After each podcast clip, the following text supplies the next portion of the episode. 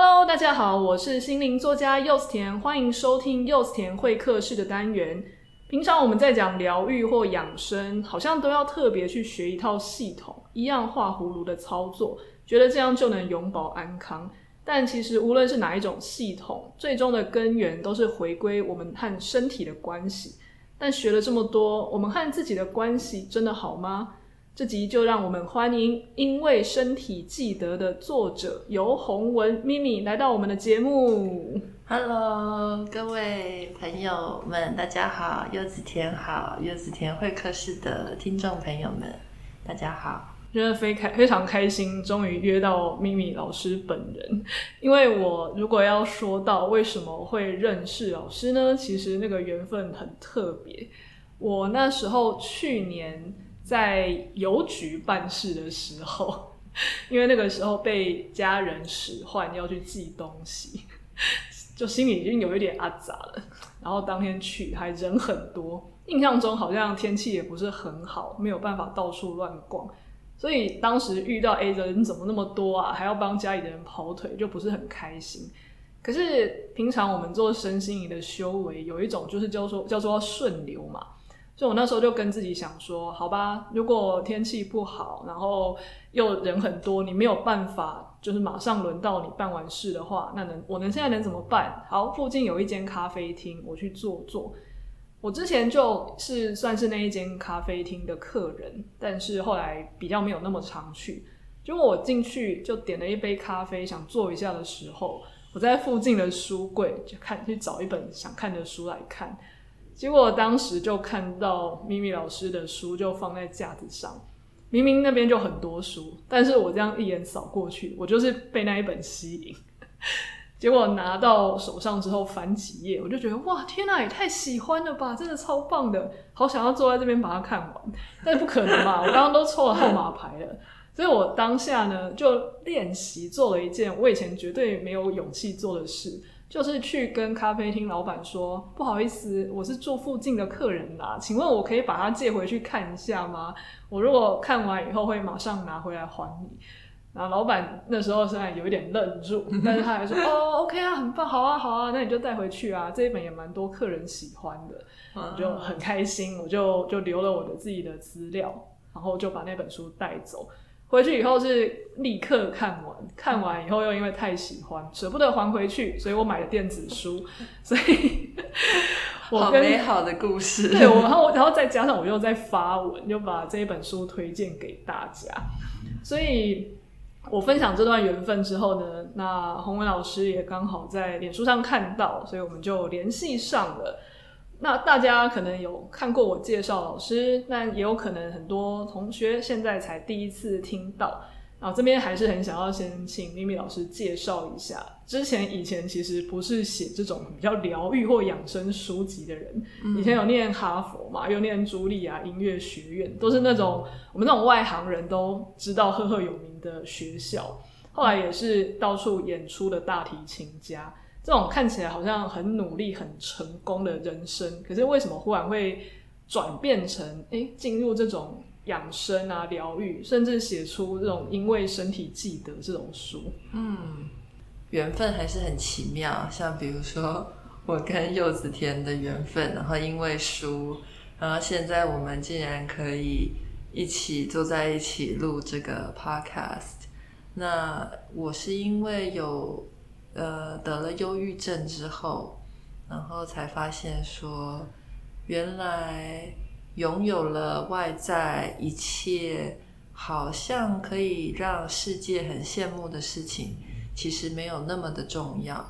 然后我因为生病了，所以就回归到自己身体里面，想要去探索说，怎么样离开这种混乱黑暗的状态。对，所以就开始。呃，这个探寻的路，那这本书就是把它变成我的疗愈笔记。嗯，其实这一本书，不管是有没有陷入忧郁症或者之类的问题才能看，因为那时候我看的时候觉得，哇，里面其实是很多我可能模模糊糊知道，然后可能想过又可能没想过的一些经验，看了以后其实。我为了要访谈啊，其实我又把这一本书 再看过一次。我也原本就已经看过一两次，所以又再多看一次。那里面其实有非常多观念，非常适合现代人。例如啊，那有一段我非常有感觉，就是咪咪有说，自我疗愈不能只是头脑想开而已，要从身体下手。书上有一段话，就是写说。身体里面有郁结打不开，人的念头就不可能是正面的。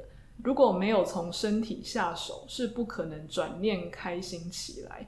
因为我觉得这一段呢、啊，其实非常呼应我平常在做一些排卡疗愈个案的经验。对，因为有时候我就会觉得。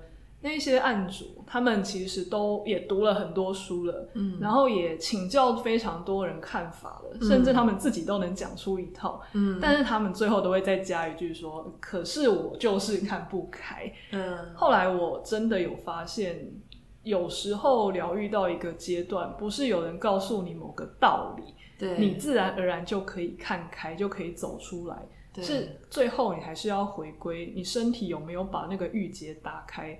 不然就会变成郁结一直在那里，但是你的头脑还一直跟它冲撞，其实搞不好还更糟。嗯。那我想要请咪咪先聊聊这个看法。我们在道家的理论上面就是分成先天跟后天。嗯。那后天就是所有头脑的想法，或者说你读的一些东西，或者是别人灌输你的一些知识。那这些东西呢，还是要经过你的消化。然后内化，那那内化的过程就是说，能够真的在身体上面运用。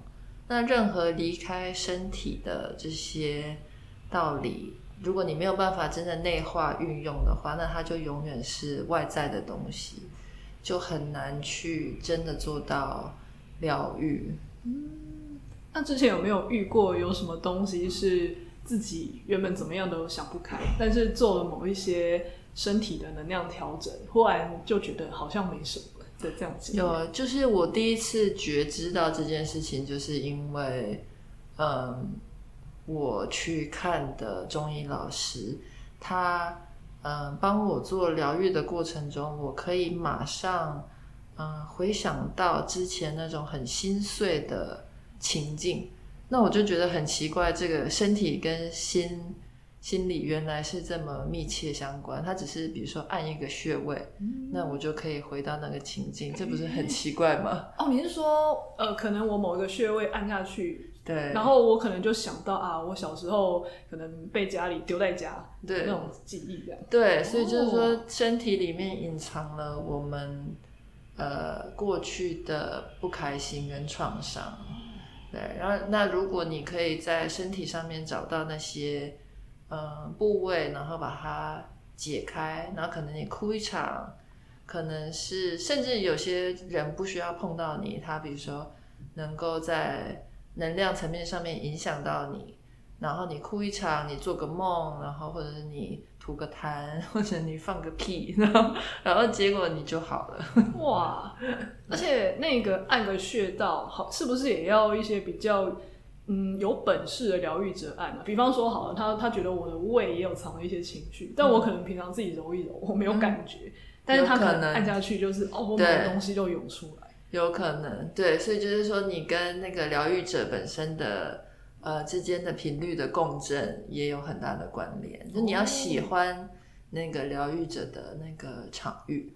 我好像真的有发现、欸，就是好像中医跟西医最大的不同就是。西医只要开对药，他只要手术有动得好，不管你喜不喜欢，频率对不对，这个医生反正就能治好你。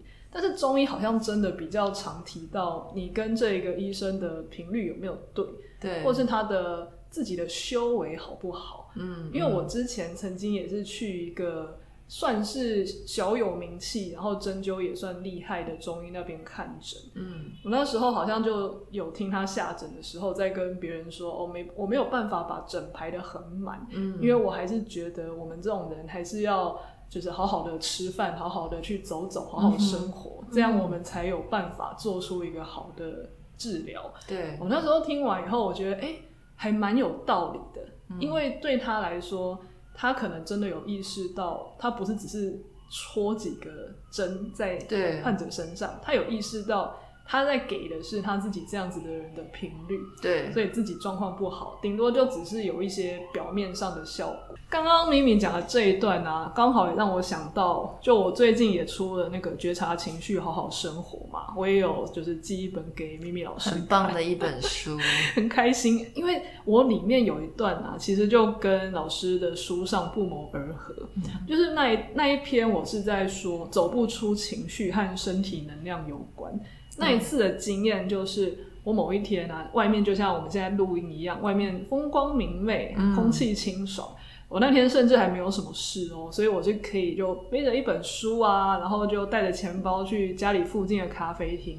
然后那个咖啡厅也没什么人，还放着轻音乐，嗯、感觉应该要非常的放松跟舒服。嗯，可是，在来的路上，我不知道为什么，我就是一直在发脾气。嗯，但是没有一个特定的原因，就是莫名的想到什么就觉得生气。嗯，然后嗯，接下来进到咖啡厅，你可能看到哇，天哪，你为什么胡椒灌空了没有补？你也会觉得心里就骂一通说。就是 怎么会这样做生意？又或者情绪？对对对对，要不然就是哦，隔壁的 隔壁的妹妹一直在自拍，都不好好念书，我也在生气。明明头脑就一直告诉我说，这关你什么事？这是小事。嗯、可是我就是没有办法，就一直在生气，一直在生气。但因为平常有学生心灵嘛，我们就会意识到要觉察。所以那个时候，我就问自己说：好，我现在要先觉察一下，我到底怎么了？嗯，我的情绪光影卡有一个功能，就是如果我现在情绪很复杂、很混乱，我可以一张一张的去翻开，去看上面有哪一些牌卡是我现在的情绪。比方说，我绝对不会选雀跃嘛，因为显然不会是我当下的状况。但是可能有一些什么疏离呀，或是一些很有隔阂感的啊，或是高高在上的看不起别人的那种牌，都会被我选出来。就我那个牌选出来之后，我才发现自己当下是一个我对世界拒人于千里之外的那种对抗感啊，从卡就可以看出来。它放出来就是排出来，它这个时候我不是用抽的，它是一张一张选。嗯、其实有时候大部分的人对自己的情绪就是模模糊糊的块状感，嗯、但是透过牌卡这样一张一张放出来的时候，我们反而会变旁观者，非常清晰。对，对，对，我就发现哎。诶为什么每一张牌好像都是一种跟我保持距离的那种对抗的那种愤怒？嗯、然后我就去核对一下我现在的感觉。哎，对耶，我为什么一直在无差别攻击别人？虽然我没有真的攻击出去，但是我心里就是一直在对那样的人放箭。对，甚至有时候旁边的人都没有惹我，我心里还是可以揪出，想说上礼拜那个人怎么可以讲这句话，真是太没礼貌了，都还可以揪出一些假想敌来攻击 头脑的。剧本，对对对，嗯、结果我那时候当然一直跟自己说啊，那些事情都过去啦，啊、他可能就只是没有礼貌啊，那是他的教养，不是我的问题。发现这些都没有用，我就反过头来观察说，诶，我现在到底怎么了，才会一直有这些情绪？嗯，结果我发现那一阵子的可能一些睡眠或是一些工作的量，让我。那那几天其实身体是比较虚弱的，Okay. 所以我其实身体的能量都比较低落的时候，那我又嗯没有现在让自己睡饱，而是跑到外面去走路啊、喝咖啡啊什么的。对，我其实身体会有一种被挖空的感觉。嗯，那一个挖空的身体，他就会很想要去对抗这个世界。其实一个能量饱满的身体会比较容易松松的，然后看到什么都觉得啊没关系啦，就这样子。对啊，本来就这样子。对对对，但但是当时整个能量是掏空的时候，反而更容易看什么东西或想到什么东西就想攻击，因为身体本能想保护自己嘛。对，就很像是那种很小的小狗，它看到什么大的东西经过就想要我乱叫一下。啊，所以我那一次就非非常有意识的感觉到，哦。原来一个人身体虚弱的时候，不能逼他想通。对，所以就跟很多人那一阵子可能状况很糟，他不吃不睡，然后一直去消耗自己，然后一直情绪又很乱的时候，你真的不可能讲什么东西让他想通，你反而就是叫他先好好睡觉，对，或者去大自然走走，或者吃一点营养的东西。诶，搞不好有些你劝了一百万遍的东西，他后来就会忽然想通。对，因为就是情绪本来就是很消耗我们自身的元气嘛。那当你情绪已经一直产生这样的情绪在消耗，然后你本来的能量又很低，那它就会形成一个比较不善的，就恶性的循环嘛。所以那个时候你说的是很对，我觉得书里面就是柚子田的这一本新书里面讲的也很好，就是你真的是要去觉察自己的情绪，然后去跟自己回归到自己的身体里面去看看，哎，现在到底发生了什么事？只要你能够一一觉察到，其实你就已经成功一半了。嗯嗯嗯，而且找到方法才有办法去照顾自己。嗯，像我那一次觉察完之后。我虽然没有办法马上让自己睡在咖啡厅，嗯，但是我可以跟自己说：好，你现在会心情不好，不是因为真的有什么事，你只是太累了。嗯、那我们现在先点一些营养健康的东西吃，吃完就回家睡觉，好不好？你像在哄小孩。嗯、对啊，对对对，对。但是我常常都跟人家说，如果你真的想要富养自己，就是把自己滋养的很好，嗯，其实你最重要的是觉察，而不是买一堆好东西塞给自己，因为这样其实。没有对症下药，其实心里还是会觉得很空虚。嗯、可是如果我们能够非常呃精致的去觉觉察自己的需求，然后给自己心理上或是物质上对症下药的支持，其实真的身心都会有一种哇被你好好的宠爱，甚至它就会变得很茁壮，然后很稳定的感觉。对，没错，就是。所有的情绪都是来自内心深处的一些没有被看到的需求嘛，可能是小时候，也有可能是最近。那当你能够觉察、满足到这些。需求的时候，你也会越来越稳定，越来越健康。嗯，你让我想到啊，像就是前阵子我有去参加咪咪老师的冬季静心课。嗯，那在那一堂课有教我们坐庄嘛。嗯，那一般通常是听到什么站桩都是站着。那咪咪老师的书也提到站桩很多次，那一次是坐庄。后来在做完以后觉得很舒服，老师就有提到说。如果我们平常觉得什么饿了啊，或者可能想要买东西啊，或者什么的，你先做坐庄看看。你做完之后，如果你还饿，你再去吃。你还想要干嘛？你再去做。因为有时候我们只是因为心里觉得很空虚，所以才会很想要去做某件事。可是像坐庄或者一些类似的修行，它就是让我们先把气回补。嗯，回补之后，你想要。干嘛的话，那可能就是身体身体需要，不是因为刚刚很动荡。对，我自己有其他很接近的经验，就是我如果明明就吃饱了，但还是想吃，又或者是这个时间好像不应该饿，但是怎么饿了？嗯，结果可能静坐，或是做一些比较。舒缓的瑜伽，嗯，结果在做完之后发现，哎，刚刚怎么不饿了？刚刚就很发狂的，很想要吃什么东西。明明做完一些像是呃舒缓的运动，或是明明再花一些时间，应该要是更饿吧？就怎么反而不饿了？对，对，它的原理其实也是你让能量不是在一个很淤积亏空的状态，而是让它活起来，补了那一些亏空。嗯所以其它是自然而然的不饿，而不是你逼自己断食这样子。对，嗯，对，其实，在就是饮食之道，就是我开的一门课里面，就是我们有提到说，吃东西最终没有办法补充我们的元气。哦，对，它其实只是能够平衡我们身体里面的阴阳，所以最终的最补的东西也不会去从食物来。当然，食物很重要，但是呢，元气呢又更重要。所以，像柚子前提到的那一次，我们的那个静心坐庄，坐庄也是一个能够帮助我们补元气的方法，小方法之一。平常要学这个是要追踪老师的粉砖吗？看什么时候又有在开课？对啊，对啊，就是我们。会定期的每个月一次的课程，嗯、对，欢迎大家。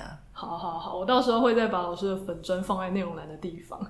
那我们先回到刚刚说老师的书，因为这本书也有另外一个让我很爱不释手的原因是，真的那个运气很好。你在治疗过程中遇到超级多奇人，可能大部分的人一辈子都没有办法见到这些什么。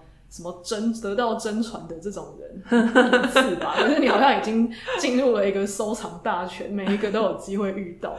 到底为什么有这样的机缘？我觉得就像是你会看到我的书，就是你就是当你的那个生命达到那样子的一个状态，或者是你有那种渴望的时候，嗯、然后如果你把频率调好了。生命其实是一个很大的礼物，它就会一直源源不断的带你的想要的礼物到你的身边来。哦、对，可能也是因为有这一些奇人的带领，所以可能就会少走比较多冤枉路了，就会被带到一个比较呃正确的方向。我觉得，我觉得这个是很要感恩的，因为并不是。所有的人现在都可以听到我们这个 podcast，对不对？不是所有的人都可以读到这本书。嗯，虽然说它存在在这个世界，但有些人可能一辈子就是没有办法看到柚子田的这一本《觉察情绪》。所以就是说，每个人的方向会不太一样。但是呢，当你找到正法的时候，我觉得你就。我觉得我的优点是，如果我找到正法，我会抓得很紧。哦，对，所以才会上次在上课的时候会说，哦，我站桩站九年才会有现在这样子的对对对对对，我会很我会很用，应该不能说用心，因为我们道家不喜欢讲用心。我会就是很希望能够把这些学到的东西融入到我的生活里面。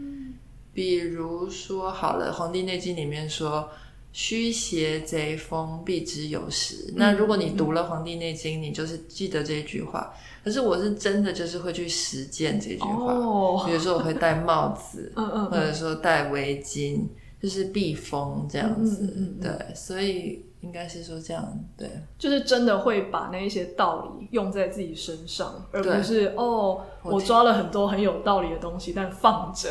对对对，你一定要用到自己的身体上面，才是用到。就是把以前的用功能力用在自己的身体身上，对，是一个很值得 的投资哎。刚刚有提到说，老师在求诊的过程中遇到很多奇人，其中一位我相信很多人都听过，就是字里藏医的作者徐文斌，那咪咪之前有给他看诊的时候啊，就有发生说，老师第一次遇到咪咪就帮帮你按那个肚子去复诊，就是说哦，直接就跟你说这个忧郁症十年，但你明明那时候去的时候只是跟他说我要去看胀气，对对对，然后竟然就铁口直断，然后而且而且时间还比你自己以为的时间更早，对，就是很想要呃。掩藏一切，你知道吗？就是在医生面前不能说自己有什么病，就就想说，嗯、欸，来试试看这个医生厉不厉害。很像那个去找算命的时候，对，就是应试就不讲，我说我就是我想要问工作，结果其实根本就是对方说你已经离婚了，马上就可以讲得很铁口直断，就说你是要问别的吧？对，就不想要承认自己有什么样的心理的不开心。结果你知道，就是这这个复诊真的很神奇。然后我知道大家对复诊也很有兴趣，但是复诊呢，真的是你有什么呃秘密都隐藏不了。哦、好想要知道有没有自己被摸出来会是什么 哎？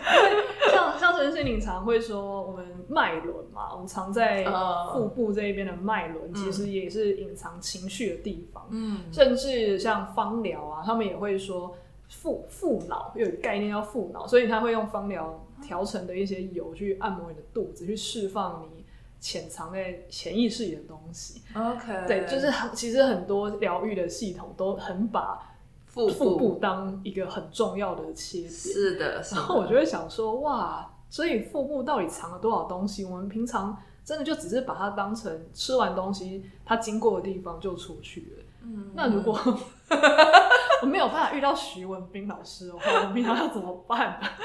没有，你就是呃，我觉得复诊这个，我有在考虑要不要开一门这样的课。但是复诊它基本上在就是书里面我有提到叫做肚子是我们身体的一个大战场。对，就是如果说肚子能够松软的话，你其实就没有什么病痛了。对，但大部分的就是压力很大的。我们他肚子里面都会有条索啊、结节，那所有的这些方法都是来尽量的把这些条索结节把它排掉。要怎么做？马上要问，因为我自己就是这样的人。我还记得很多年前有中医在帮我瞧身体其他地方，他也是有一些复诊的过程。然后那时候按到我的肚子，他就发出一声“哇”。然后我想说，被医生说一个哇，其实不是一件呵呵 心里很安心的事情哎，连医生那种神经百战都哇了一声，我到底是有多严重？但我自己就从小到大就很容易胃痛啊、紧张、消化不良，然后自己又是情绪很多，不然怎么会出情绪光影卡呢？怎么会写觉察情绪的书呢？所以呃，我自己都会长期知道我的腹部真的就是会有所谓的结节啊、条索这种。嗯嗯。以以西医的病理上，他们可能。暂时不会觉得这是一个什么问题，但以中医来说，那些就是一些郁结。那像复诊，如果没有办法遇到徐文斌老师，他帮你一压，就说你有什么问题，我们自己是能做什么吗？对啊，我觉得那你就是来学习，首先学习就是腹部的这些穴位，哦、然后呢，知道说，呃，这一个一个穴位的它的代表意义，嗯、然后呢，就学习一些手法，然后自己。能够每天自己操作，或者说帮家人来操作，哦，对，就算是一种自我保养这样子。对，然后就把它变成一个能够每天自己来保养的方法。老师快点开，已经等不及了，很想要知道。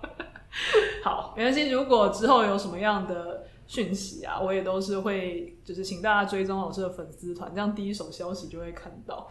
好，那我们在推坑老师之前，还是继续先聊 老师神奇的就诊经验。就是因为我自己也有看一些字里藏医啦，不敢说看得很懂，或是完全看完，但是有一些用中医视角在讲一些情绪的东西，非常有道理。哦，先讲一下字里藏医是什么意思，就是。徐老师是在写一本书，他是在说，其实中文里面的文字，比方说什么健康啊，健是什么意思，康是什么意思，嗯、然后他去拆解那个字之后，他就会告诉你说，其实这个东西里面就已经有一的道理了。就那你直接看那个字，你直接就能理解说，可能健康的定义是什么。那他结合了一些古文啊、中医视角啊，还有他自己的行医经验，是一个只要有走身体疗愈，其实都会蛮受用的一本书。那我也开始看的时候，我就发现徐文彬老师在字里藏意，他提过很多情绪，其中一个叫做悲哀。它里面有一段话，就是说我直接念出来，他说：“心气虚的人。”看什么都觉得可怜、遗憾、伤感，治疗需要静养心神，补足心气。这段就我直接看到，觉得哦，当头棒喝，因为他刚刚讲的每一句话都是在讲我。嗯，那我想要先请咪咪，就是养生经验很丰富。那如果用养生的视角看的话，我们这种容易。心里感到悲哀的人要怎么样去照顾身体？你真的会这样啊？我超容易，我真的，而且从小到大就这样。我小时候个性就跟林黛玉一样，什么东西都可以往很。不好，就是应该说往伤春悲秋。就春天你想要葬花的那种吧？对对对，就是我觉得是从小到大，有可能体质有一点关系，高敏感就会想说哇，天哪！这我以为那种叫做你知道多愁善感，或是很美啊，对对对，很诗人性格。就我看到就说哦，这就是心气虚啊，我就觉得，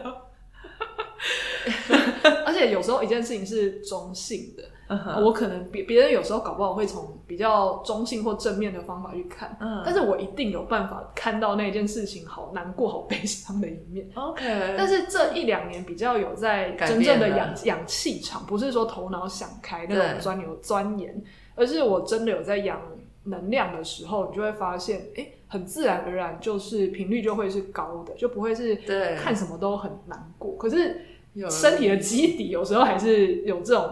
这种倾向，那很想问说，嗯、如果有今天有学生，他也是这样子的人，你会怎么样鼓励他？平常怎么照顾自己？所以，如果我们回到身体的基础来看的话，就是如就是会高敏的人，其实他是有一个身体本来的配置，就是有一叫做有一个事情叫做胸廓。那胸廓如果很宽的人，有些人甚至是一百八十度。那这样的人就是他心里很宽，他什么事不会藏在心里面。你是说就是两个肩膀中间这一块？不是不是不是，他是在就是你的这个心下有一个夹角。嗯嗯嗯，对。书里面可能，我书里面应该有写，对，然后就看那个夹角的角度，对，那这个设置呢，是你本来出生以后就设置好的，所以那如果比如说你可能我是很窄，就是艺术家性格，我相信你应该也是那种高敏感的人，那如果你很窄的话，那你就要确保说你这一个通道是通畅的，那只要你是通畅的话，那你心气就是足。也不可能塞东西、藏东西，心里没有事，那你就不太会有这些容易悲哀的情绪出现。所以这个胸廓之间，你就类似这样两个肋骨之间，对，它是一个夹角，哦、对，是三角形这一块吗？对，三角形这一块。那、哦、我好像蛮窄的。对，应该应该，如果说像是文学家性格啊、写作啊这些，就有可能。就很当然，你会这是你很适合的工作，然后呢，你也会做得很好。但是要注意的就是说，不要把自己一直带进去那种牛角尖的情绪里面。嗯，那所以我的理，我这样听完理解就是，这个宽度在先天设置如果比较窄的话，它气本来就会略略的不容易通，所以我它就有点像水道，天生那个河道就比较窄。所以我更要经常去清除那一些淤积，这样才不会更容易堵塞。对，那清除的话，可能就是比方说，我也是要常常像是坐庄或站桩嘛，这样稳定自己。对，或者你可能就是做一些自我的那个腹部的调理，哦、然后你吃吃东西也要注意，呼吸也要，就是一些呼吸法可能也要，呼吸法也可以，然后。不要吃，就是你情绪不好的时候，绝对不要吃东西。哦，这也是徐老师有讲的，对不对？对，我我那时候其实本来有想要。就是在访刚讲这个，然后就想说，哎，我会不会问老师太多东西，就算了。但是既然现在讲到，我们就来聊一下。嗯，那时候那个徐文斌老师有跟咪咪说，情绪不好的时候不可以吃东西，但这其实很违反一般人的直觉嘛。对，比方说有些人很失恋，心情不好，就说要吃点东西振作起来啊。对，或是有些人可能现在很焦虑，你跟他说没关系，你现在去吃点东西放松一下，嗯，等等。或是我们心心情不好，有时候也会想要大吃大喝。对，那很伤。对，那为什么会？其实以中医的视角，有一派反而会说，心情不好，其实反而不要吃东西，或者是说，甚至你跟家人在吃饭的时候，你不要在吃饭的时候提一些让人不开心的事。我觉得这个台湾人应该很常做，马上就胃痛。对，就是尽量不要一边吃饭啊，小孩子吃饭一边骂小孩那种。对，因为那样子就是都很伤，因为。情绪是一个能量，对不对？然后食物其实也要再转化成能量，那你 double 就是双重能量给它加进去，然后负那就很难去消化。嗯，对。那我知道，就是像，对啊，就像你说，很多人啊，甚至有些名人，他们跟食物的关系都很复杂，就是因为他把食物误以为说是能够疗愈、疗伤的东西，但其实不然。嗯，所以反而是说，情绪在你心情不好的时候，你吃东西反而首先你不好消化，再来就是你的情绪可能会让那一些食物变得像毒素一样。对，所以有毒了。反而心情不好的时候，嗯、先饿个肚子，稍微还健康一点，但是要要先去把情绪疏通完，对，让自己缓一缓，然后把那个情绪，对，用身体。的穴位啊，或者是说用一些其他的疗法啊，艾灸啊，嗯、去把那个情绪排掉以后，你真的饿了，你再吃东西。嗯，对，对，其实有时候我们可能常常会觉得要定时定量吃饭，嗯、那可是其实定时定量吃饭可能只是某一种可能。人在常规下可能忙过头，你可能就要提醒他说你要定时吃饭。嗯，但是人其实是一个很波动的存在。对啊，我们是有机体。对对对，你不饿的时候就不要吃，不渴的时候就不要喝水。不过我倒是觉得这个中间可能还要再加一个蛋书，嗯、就那个不饿不是你忙到忘记饿的那种不饿。对对对，因为像我以前，我有我有一点过犹不及，以前可能会逼自己说你三餐要定时定量。但后来养生有一派说你不饿不要吃，结果、嗯、哦，我忙，因为我是一个很容易烧脑、忙过头的人，嗯，然后你可能早早餐可能也没吃，然后然后就忙过头，忙到下午，对，然后还跟自己说没关系，不饿我就不吃，可是实际上你只是肾上腺素让自己不饿，所以就是说你的这个注意事项就是说你不饿不吃的前提是你是一个很容易觉察身体的人，对对。对，你是一个跟身体的感知。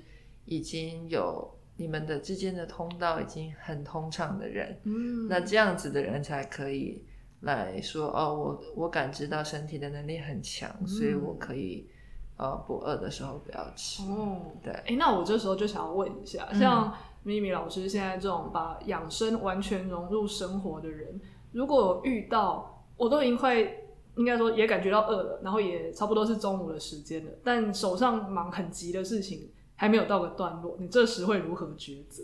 怎么会有事情比我的身体还要 重要呢？大家把这句话是刻在自己的电脑前，因为我我觉得我真的就在这件事情上常常就会有没有真的做得很好，因为如果今天比较没什么。太急的事情，我可能就会觉得说，哦，那就那就好好生活。嗯，但是像最近有时候有一些事情是很紧急的，那大家可能假设我十一点才忽然接到某个任务，对，结果我那时候其实哎、欸、差不多也该该饿了，该吃中餐，嗯，结果我就会觉得说我想要赶快把这个东西弄好，结果到可能一两点才会吃。嗯，那我当下就会觉得说，我如果抽离开来去。做那一些很紧急的事情，对，啊、应该说，我抽离开来去吃饭，我心里还会记挂那些很紧急的事情，是。但是做一直在那边做，我又觉得说我好像没有在尊重自己的身体，所以这其实是一种，嗯、呃，我还没有更意识到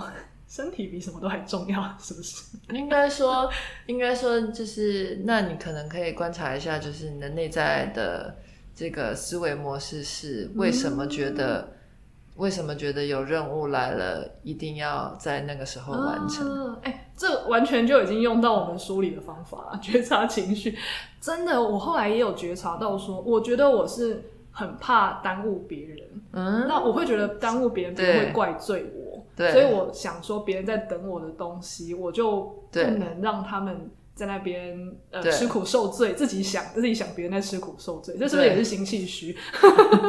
对 啊，是一定有一个，一定你一定是有一个内在模式，嗯嗯嗯，不是别人外面的东西在驱动你，是你内在的模式在驱动。对对对，我其实我觉得这刚好跟刚刚心气虚是可以吻合。比方说，我都会觉得。啊！别人如果没有赶快拿到我的东西去做，他会不会压力很大？Oh. 然后会不会 他会不会呃觉得什么的？但其实搞不好他他也觉得你不要马上给我没关系，我现在也没有很急。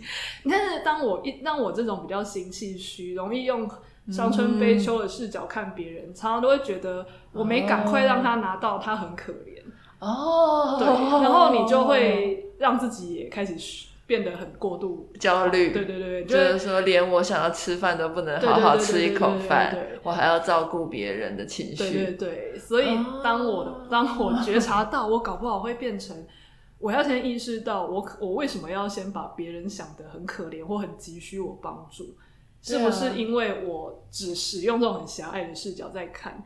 但就算别人真的很可怜，但我现在是有身体更重要的事情，我为什么不能先把？别人的情绪先放旁边，先照顾好我自己。对，然后或或者是假设我的心气太虚，让我没有办法太容易挣脱这个包袱，我可能一边也要养生，让自己呃能量足一点，这样我可能就不会觉得别人很可怜，然后我就也比较不容易被拖走。应该说有，我现在想到就是你说你一开始遇到我说的那一天是别人要叫你去邮局嘛，嗯，然后你就去了，嗯，虽然你不想去，所以可能你有一些。呃，内在模式就是会想要去满足别人的需求，嗯，对。然后呢，可是你要记得，就是你满足你身体的需求是是这世界上最重要的事情。真的真的对，就是这是贵生 哦。对，这个就是我在书里面最喜欢的两个字，就是贵生。我之前分享好像就有提到这两个字嘛，我觉得那两个字好美，它真的是一个精华。对。贵生、自爱，这些都是对。我觉得最后我上那么多课，然后花那么多钱，然后看那么多诊，最后得出来的就是这两个字。然后你只要把这两个字真的用到生活的每一个层面，那其实你就日子就会很好过。真的，真的，好好，真的是每一个人都可以好好的反省自己。我们是不是不用不用反省？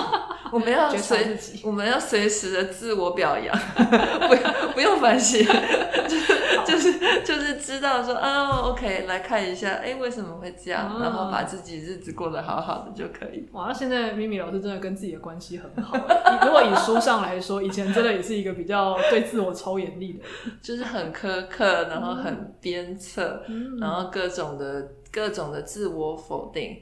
那你就想说，那样子就是好像你把你自己踩在脚里这样，嗯、然后一直在践踏它，很可，这、就是一种很真的是很可怜的一个生命的方式。对，这也让我想到。我们会觉得别人很很可怜，我要赶快把工作弄完弄给他。但你又不在他的身体里面，你怎么会帮他代言？你在你自己的身体里面，你却没有感觉到自己也很可怜，需要照顾，饿着肚子，那不是蛮奇怪的嘛？别人又没有这样说，又或者是你有没在他的身体，你的感觉应该是最少的吧？但你却把它放的大到大于你现在所待的身体里。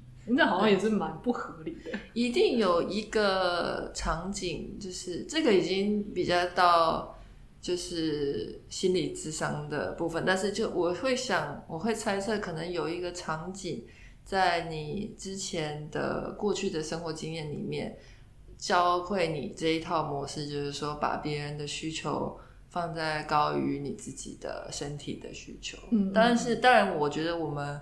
就是在台湾啊，华人社会应该也很多时候被这样子，还会被鼓励。对对，就说，哎、欸，你要照顾，你要确认他，哒哒哒哒哒，你要确认他有受到照顾什么的。嗯嗯嗯。对，像这一次我们我在山上打坐，师傅们就是最常说的就是照顾自己。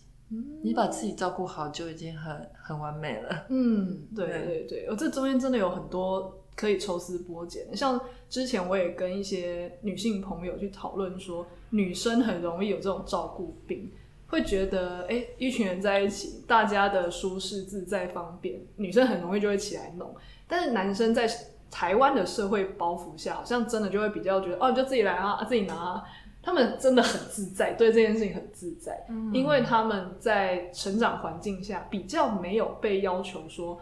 一个有男子气概的人要去照顾整体，嗯、但是女生在被在照顾整体的时候会被大家称赞说，哇，很听话，就是很棒什么的，嗯、所以女生就会把我有没有把整个环境的人事物照顾好当成是一种我是不是一个好的女生这样子的感觉去做，嗯、然后。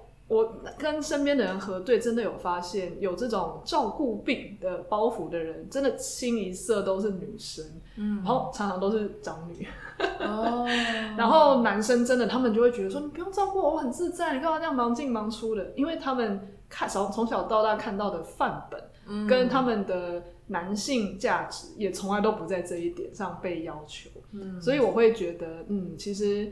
一个人会在呃后来有很多的人生中，一直不断的去有个模式去选择，要比方说去应付别人，先满足别人，怕别人生气，真的有很多方面，原生家庭、社会框架、自己天生的气质，或是等等，全部都会包裹在一起。真的要透过觉察，一层一层剥开之后，才有办法慢慢的去让自己过上比较自在的版本。对对，因为其实你看，你如果这样，那你的内驱力是恐惧，对，然后是想要照顾别人的那种呃有担忧，那那些能量其实都是并不是你最喜欢的能量，嗯、对不对？不是说我很喜悦的来来做这件事情，嗯、或者是说我很呃今天是一种很臣服的来做这件事情。那你那样子产出来的产品也会不太一样。对对，哎、欸，其实这个我也是觉得很有道理，并不是说叫我们每个人都活得自我，而是发动点。嗯、如果我们今天的照顾是不是因为我怕别人生气，或是我觉得我这样就不是一个很有价值的女生，很好的女生，纯粹是我做的时候很开心，那这样就没问题。对啊，对啊，就是我是出于喜悦，然后想要跟想要来满足你的需求，嗯、然后或者说是出于爱。但是呢，爱真的是一个就是它不是一个你自己在贫乏匮乏的时候你是给不出爱的。那你自己都饿死了，然后你还要去管说别人有什么可以吃的，这不是很奇怪？难怪老师会跟我这么合，因为我的书里其实真的也常常在讲说，你做什么东西的背后的意念比你的行为还重要。你行为还是可以看起来很像是服务或是任劳任怨，但是你心里到底是被不不情愿催动，还是一种我现在真的觉得这件事很开心，但是我做跟不做我都很开心。哎，那其实你的能量就不一样，那其实也会。变成是很像情绪在帮你养生吧，就是这种感觉。对、嗯、对，那你做出来的感，别人的感觉也会不一样。对，真的真的真的，那个分寸拿捏其实真的有差。对对 对，然后再来啊，就是徐老师呢，另外讲的一个情绪我也超有感，就是烦躁。嗯、我也直接引述徐老师说的、哦，他说有些人并没有做多少事，心中却总是焦躁不宁。这是心气心血虚，中医称为虚烦。治疗要静静养，恢复心气心血。哇，这个烦躁根本就是现代人的通病了吧？在街上，就是马路上看到车流中的人都是烦躁，或是我觉得烦躁好像已经变成大家会觉得这是一种很正常的情绪。就像有些人会说，我就很烦啊。然后人家会觉得哦，只是很烦而已，不是什么大事情。可是烦躁在中医其实它就是一种状况的。那如果我们这种很容易烦躁的人，也可以怎么样去照顾我们的身体？其实我要真的很感谢，就是玄彬老师。那个时候是我妈妈在高师大上课，然后她的老师介绍她看这一本《字里藏医》，然后《字里藏医》看完以后，妈妈就说：“哎，这个老师好像在北京。”那我在北京的时候。就是很烦躁，很烦躁的一个状态。嗯、然后我妈就说：“要不然你去看看这个中医好了。”那我就听进去了。然后就是跟你说，像你说的这些神奇缘分。然后我就打电话去，然后就又打不通，然后又打了另外一个电话，然后那个人很友善，就说：“你坐什么什么车来？”然后我就真的就自己就坐车也。才刚到一个城市，就自己坐公车可以找到这个神奇的地方，也是哇缘分。如果没有指引，我觉得也是。嗯、那徐老师也有说过，他说有些人呢，有些患者就是怎么样都找不到他的院子，那他就这种患者他也不会接了。对啊，因为就是你没有缘嘛，对不对？就是这个上天没有要让这个人来到这个疗愈的场合嘛。对啊，那我找到以后，那个烦躁的心呢，真的就是在那边有得到了滋养跟平静下来。嗯、尤其我看到一群人在那边站桩，我就觉得更平静了。对，所以我觉得烦躁呢，其实真的是我们可以换一个场域。就是当你烦躁的时候，你先换一个场域。当你没有办法就是马上改变的话，那你换一个场域去试试看。嗯，去蹭，然后或者是说你去。找一些高能量的人事物，然后去吸取他们的能量，吸取他们。我觉得最有效的是大自然，对，因为我平常如果在电脑前弄到很烦躁，停不下来，但我把自己拎到很多树的公园啊，或是什么河滨的那种步道一走，对，对瞬间你你光是看那些树，你你身体里面某一种共鸣就会被调动，你就会觉得说，我现在到底在干嘛？我为什么要这样子？所以，如果大部分的人不知道自己该怎么静下来的话，有一个很好的切点，就是你去换一个大自然的环境，对，或是你让身体去移动，你就不会是一直活在头脑里。我有真的很喜欢，比如说台北离阳明山很近啊，我就经常能去阳明山，对，甚至有一有一阵子是每天都会去，嗯，对，所以我觉得就是在。当然，烦躁的最主要的因素还是在身体里面。对，但是我们现在只是说比较快速的方法，就是你先换一下场域，就是身体外面的场域，嗯、然后让自己静下来，这样子。对，而且就是刚好讲到说，之前在北京过得很忧郁嘛，那那书上也有提到说。发现其实 后来去觉察一下，当时那一些很忧郁、很烦躁，以为是对北京很生气。对。可是抽丝剥茧之后，发现其实不是真的像表面一样的原因。对。那可以聊这一段吗？跟外就是外在的世界会造成我们内在的混乱，都是因为你内在已经混乱了。嗯，对，所以不要去，不用去怪外在的世界。对，所以内在的混乱必须要从身体，然后心理，然后下手觉察，柚子甜的觉察，从这些方面来下手，然后这样子你在处在什么样的环境，其实。都不太可能会影响你。嗯，记得书上有说，原本觉得是对外在的环境，比方说塞车或雾霾生气，嗯、但是透过觉察自己的这一些情绪，发现根源是其实对先生很生气。对啊，那先生其实也是外在的呀。嗯、对，所以其实最后还是为自己嘛。比如说，我会认为说，哦，我牺牲啦，为我先生搬到什么地方去。这个谁没有人叫你牺牲啊，嗯、对不对？这也是一个自己头脑设置的剧本，来告诉你说，哦，我要是一个好的妻子，好的女性。对啊，这个这像这种就是各种各样的束缚，都要一层一层把它剥开来。嗯，因为我们那个时候在，我那时候在看这本书的时候，我就有反思，因为像米米在书上提到的是，原本我们都会怪外面，怪怪。呃，环境怪伴侣，但是后来发现说，其实我其实是心里在投射一个怪罪说，说你不是应该要感恩我牺牲自己，然后去呃忍受这个环境吗那后来发现，原来是我自己内心在作怪的时候，对，之后反而在塞车或者雾霾，反而就平静很多。这就是典型的没有，就是没有得到满足跟爱嘛，嗯、然后所以会想要从。伴侣啊，或者是孩子啊，或者是家庭外面索取嘛。嗯，那如果你自己已经很足够了，把自己养得很好了，用各种养生的方法，每天过得很快乐，嗯，那你就不太可能去，我不可能再去向我先生去索取爱。嗯，那我反而是我会可以可以给予他爱跟支持，或者是你可以给予周边的人爱跟支持，而不是说。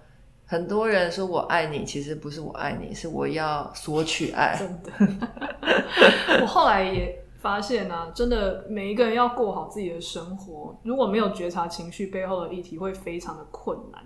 因为每一个人就是心里有很多的关卡，很多的议题，所以才会生而为人嘛。我们不可能天生就呃心里无忧无虑的，然后一路就。过到老，然后都没有任何心理上的障碍。如果这样，应该已经早就成仙了。嗯、像我在问到咪咪这个问题的时候，我也有想到，我自己也是一个在都市里面真的很常生气的人。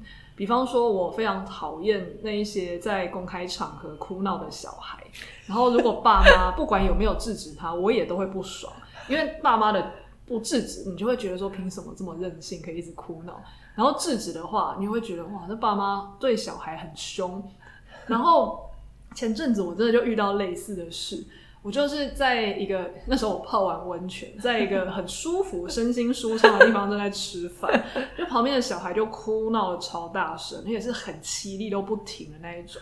嗯，那他的爸妈就开始制止他，可是那个制止是用那种很严厉威吓那种那种声音。这两个声音我其实都很不喜欢，嗯，所以我当下原本就很躁动，很想要说，就是我也不可能去骂他，我可能就会想说就，就就赶快离开啊，或是可能戴降噪耳机等等。以前我真的会这样做，但是我开始，我那时候就问自己一件事情，说。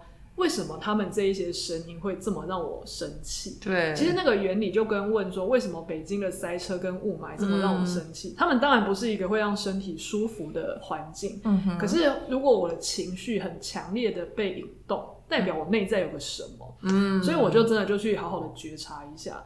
那我就去觉察这个愤怒啊，我心里就涌起一股声音，一个就是。他到底凭什么这么任性的在哭？嗯，因为我小时候就真的是一个不被允许大哭大闹的人，可能就是那种说数到三闭嘴，但是然后你可能快要哭，他又说不准哭，就是那种小孩。所以看到别人可以在公开场合大哭大闹，我可能就会看到一个小时候嗯呃不被允许哭的小孩，然后看到别人可以哭闹，觉得。很很不爽，对，很不 对，很就是你凭什么可以？然后再来就是那个爸妈的反应，也会让我感觉到很像小时候长辈在威吓我的感觉，嗯、我就会感觉我小时候我自己也被这样子，嗯，被威吓了。所以我其实是 两种程度的愤怒都一起在激荡。那当我自认现在长大是一个成熟不会哭闹的大人，我自然更会觉得我不能容忍这种小孩，我也不能容忍这种大人。所以他们在旁边哭闹他们的、骂他们的，我心里也在跟自己的过去算起旧账。那对，当我觉察到这一点啊，我就发现，哎、欸，我其实松开很多，他们就变成单纯的噪音。可是我心里就是，我只是耳膜不太舒服，但我心里就平静很多。所以有时候光是你找到这个点，你其实就有机会松绑。那为什么我会把我的书叫命名为“觉察情绪，好好生活”？就是我当下我不用急着走了，我可以继续享受餐点的。我这样不就是在过一个平衡的好生活吗？对。那我的原因是因为我觉察了自己的情绪。对，所以你要感谢所有哭闹的小孩。我就不太想遇到了。所以就是所有那些外面可以让你抓狂的事情都。都是可以让我们就是来修炼，然后来觉察的很好的情境。而且修炼不是忍耐，不是那种说哦，他我要忍耐那个嘈杂，而是我什么东西不爽，哇，我这是挖出来之后，我忽然觉得说我好像释放了小时候那个不被准许哭闹的那个自己。对，那我就觉得哇，我好像少了一个包袱，轻松超多的。对对对，就是。你的身体可能也舒畅了很多，因为身心都会不断的交互影响嘛。嗯，那最后要问一个啊，那个徐老师的奇奇嗯神奇的事迹真的很多。另外一个就是做梦，书上好像有提到好几个嘛。嗯、那徐老师曾经说有一个病人，他现实生活中活得很压抑，就是一个很彬彬有礼的人，就针灸之后就做了一个梦。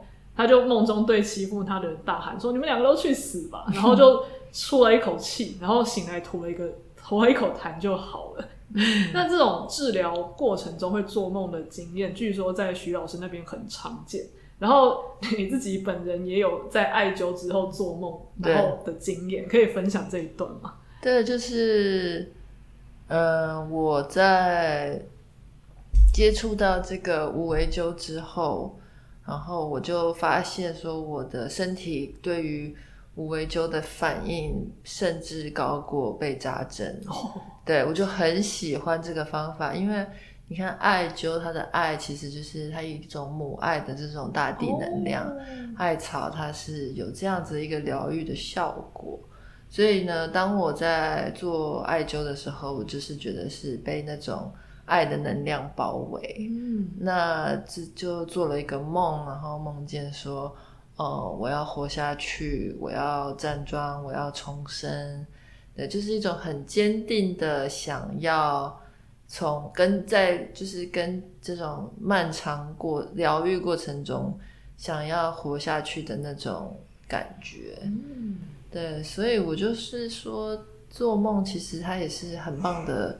很棒的一个疗愈的过程，尤其是你可以观察你在治疗前或者是上课前的那种梦境，跟你比如说上课后的梦境。比如说老师有时候，我记得他说，他如果去跟啊道长啊他们啊在一起的话，他晚上的梦就是那种各种去求 去修行啊，成为神仙啊，在道观里面飘来飘去。对啊，所以就是说每个。每一个梦，就是在梦里面，其实有很多的健康的一些小线索，都值得我们去注意。嗯，我这本就是觉察情绪，好好生活，其实里面也有好几篇都跟解梦有关，是因为大部分的现代人做完梦就算了，顶多就会跟自己说，不过就是个梦嘛。但是我后来发现，我如果搭配觉察，甚至我如果觉察不出来那个梦要说什么，我就搭配牌卡，就意外的发现，哎、我好像解出了一个我现实生活中的线索。那甚至也有呃案主，他也有在这样子的做梦经验中啊，他就发现说他的梦好像是要告诉他某一个讯息，结果他在梦中就做了某一个。决定就很像是这个刚刚说的病人，就是他大喊一声“你们去死”，他解开了一个他以前从来不敢做的事情的时候，他忽然也像那个病人一样，就从梦中醒来了。所以他就得到了那个礼物之后，他在现实生活中也开始去用那样子的礼物去面对问题。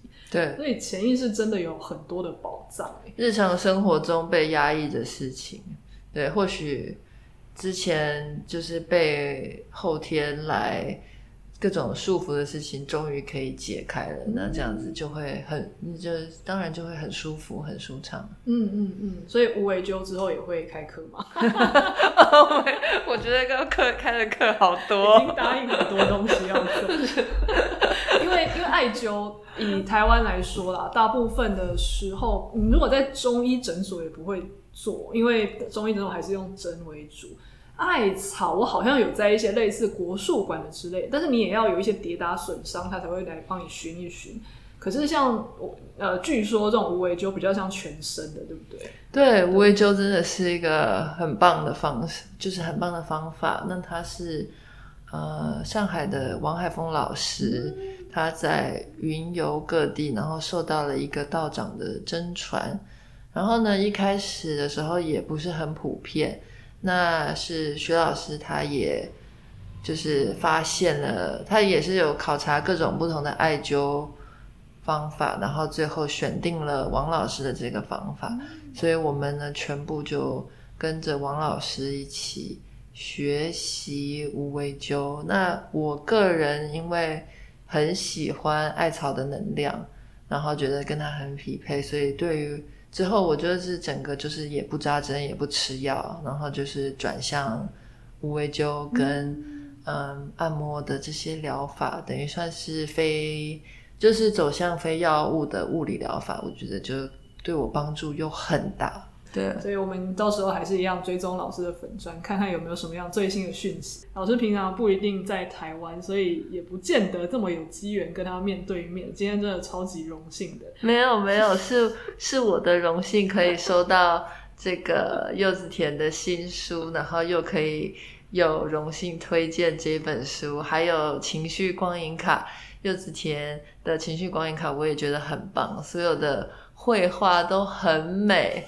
然后呢，非常的有帮助，我觉得。好，那今天非常谢谢咪咪尤洪文老师来到我们的节目。所以大家如果也想要看《因为身体记得》的话，它有纸本也有电子档，大家都可以在各种通路去找到。那如果是要想要追踪平常老师的养生课，我也会在内容栏放老师的粉丝团，那大家就可以多多注意。